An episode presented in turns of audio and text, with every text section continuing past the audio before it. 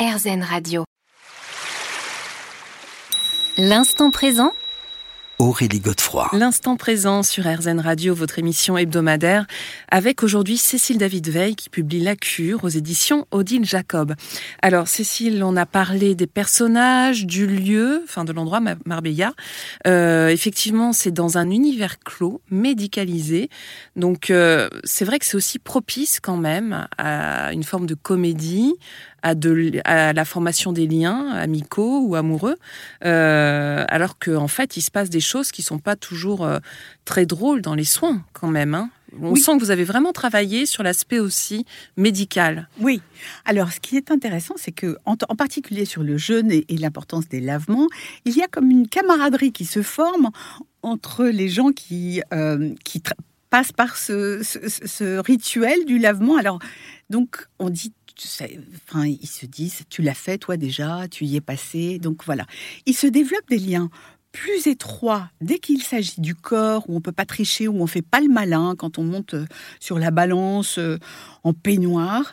Euh, voilà, donc il se, il se crée des liens étroits qui sont à la fois pas drôle, mais à la fois hilarant. Hmm. Parce que c'est toujours les trucs pas drôles et parfois même angoissants. Et les, médecins qui donnent les fous rires. Enfin, les fous rires les plus drôles sont souvent dans les moments les plus, les plus tragiques. Mais parce que ça touche aussi peut-être l'authenticité. Voilà, c'est ça. Et en fait, ce qui est intéressant dans ce lieu clos, c'est que c'est presque comme un lieu de retraite laïque où, euh, où les rituels de soins sont un peu comme les, euh, les matines, les messes ou les. Ou les euh, voilà. Et puis où, où on se retrouve autour de ben, des repas qui sont devenus presque virtuels parce que ce sont des mmh. jus, des, bouillons, des tisanes, mais qui sont quand même distribués à heure fixe pour que le, temps soit quand même euh, euh, ponctué de ces rituels. Et donc, euh, et en plus, on se retrouve autour de tables euh, commune, par, euh, par euh, j'allais dire par religion, mais non, mais en fait par langue maternelle. Et donc c'est très très favorable aux rencontres et à des rencontres beaucoup plus profondes que si on se rencontrait comme ça chez des amis à un dîner où on pourrait faire semblant. Là, on mhm. peut pas tellement faire semblant. Est-ce qu'on peut dire que le jeûne, justement, nous dépouille quelque part de nos apparats Est-ce que vous-même, vous en avez fait d'ailleurs? Oui, j'en ai fait parce que je voulais savoir de quoi je parlais. Et c'est vrai que... Euh, à quoi ressemble la vie quand on ne mange pas? C'est quelque chose d'assez inquiétant quand quand on n'est pas prêt à plonger comme ça dans l'inconnu. Et euh, moi particulièrement, parce que moi j'aime beaucoup manger et que euh, j'aime beaucoup aussi les choses qui me rassurent que je sais. Et là, c'est quand même euh, un plongeon. Et, et tout le monde a la trouille. Hein. Mmh. Tout le monde a la trouille. C'est pas du tout anodin de ne pas manger.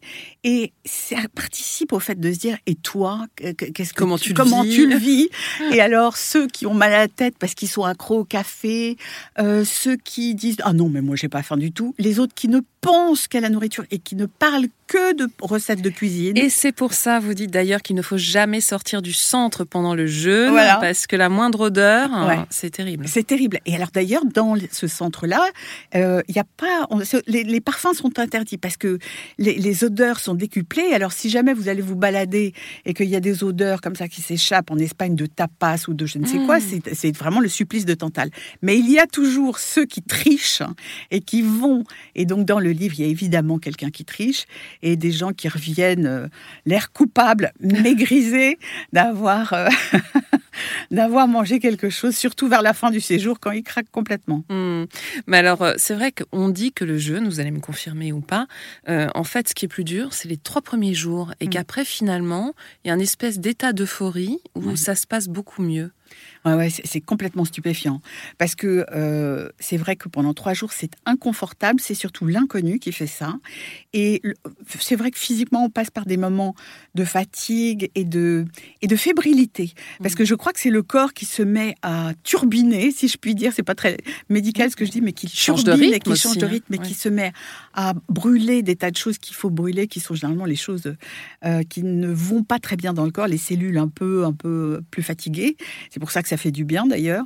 Mais on dort mal, on a des rêves, euh, on, est, on est vraiment sur le qui-vive. Le corps est sur le qui-vive pendant trois jours. Et après, on est dans un état d'euphorie qui m'a fait comprendre des, euh, des gens qui, par exemple, ne, voilà, de, ne veulent plus reprendre euh, euh, de la nourriture parce que à la fin, on s'habitue. On est tellement content de surfer sur cette autonomie du corps et de pouvoir se rendre compte qu'on peut faire confiance à son corps. Alors jusqu'à un certain point, bien sûr, Mhm. on peut pas. Mais enfin, on a de la marge parce que les, les jeunes dont on parle dans, dans tous les textes sacrés, c'est 40 jours. Mm. Donc Alors là- justement, j'aimerais qu'on vie- revienne sur le spirituel et donc sur l'esprit. Mhm.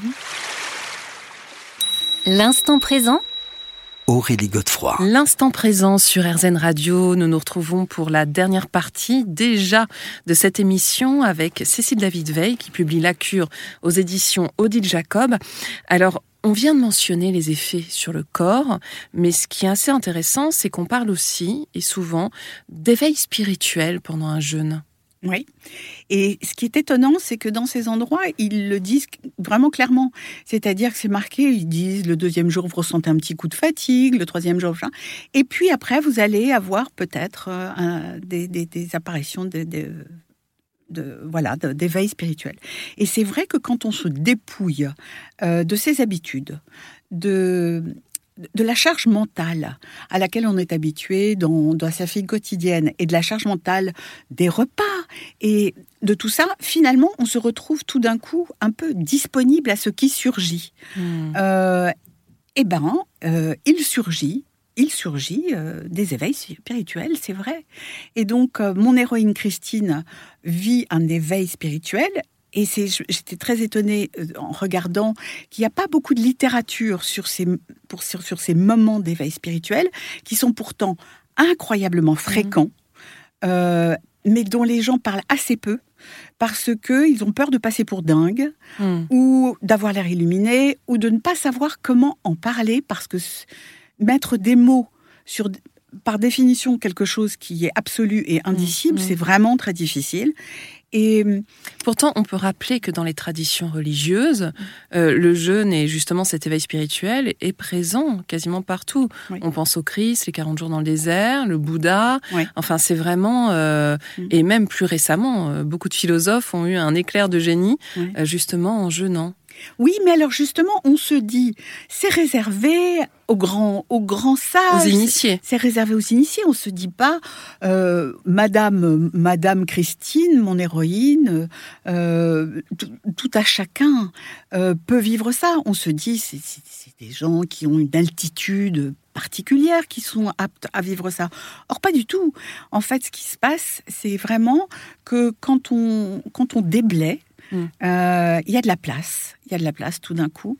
Et il y a de la place bah, pour l'échange, il y a de la place pas, pas fatalement, pas tout le monde, mais il y a de la place pour la réflexion et éventuellement l'éveil, euh, un éveil euh, qui est un épisode. Hein, on ne parle pas d'être réalisé de. non, de- non, de- non, non, mais, un- c'est important un sur un épisode. chemin. Mais c'est très important et ça change la vie des gens.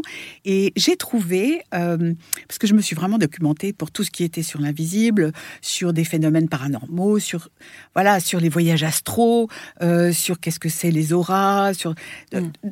Qui généralement n'ont pas droit de citer dans les romans. Et ça m'intéressait de le mettre dans le cadre d'un roman et dans le cadre d'une intrigue, puisque là il y a des fantômes, il y a des dans le cadre de l'intrigue, mais l'éveil spirituel aussi.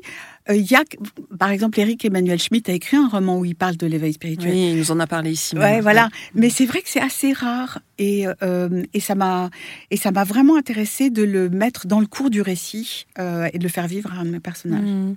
Mais en fait, je crois que c'est vraiment le grand mérite de votre livre, c'est qu'on rit, on apprend des choses, euh, c'est documenté. Et Ouais. c'est important parce Ouais. que sur ce sujet du jeûne, c'est comme vous le soulignez, il y a beaucoup de charlatans aussi, Ouais. donc c'est important de savoir où on va.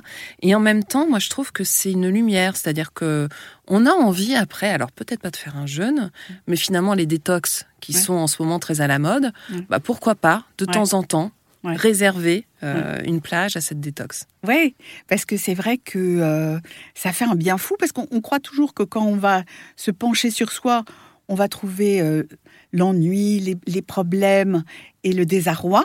On ne se rend pas compte qu'en fait, quand on se penche sur soi, on peut trouver la lumière. Et, euh, et du coup, euh, dans, dans mon livre, il y a cette phrase de Camus qui est très jolie. Au milieu de l'indicible Mm. hiver, j'ai découvert en moi, je ne sais plus quel est le mot, mais c'est l'été. Et c'est vrai que quand on, on fait le silence, c'est pas le désarroi qui surgit. Pour tout à chacun. Il n'y a pas besoin d'être particulièrement sage ou particulièrement. et c'est surtout quelque chose qu'on peut faire au quotidien et prendre en tout cas ce temps pour nous. C'est très important. merci infiniment, Cécile David Veil, d'avoir été avec nous aujourd'hui. Je rappelle le titre de votre livre, La cure, c'est aux éditions Odile Jacob. On se retrouve quant à nous la semaine prochaine à la même heure et bien sûr sur RZN. Je vous rappelle que vous pourrez réécouter cette émission sur rzn.fr. Je vous dis à très très bientôt.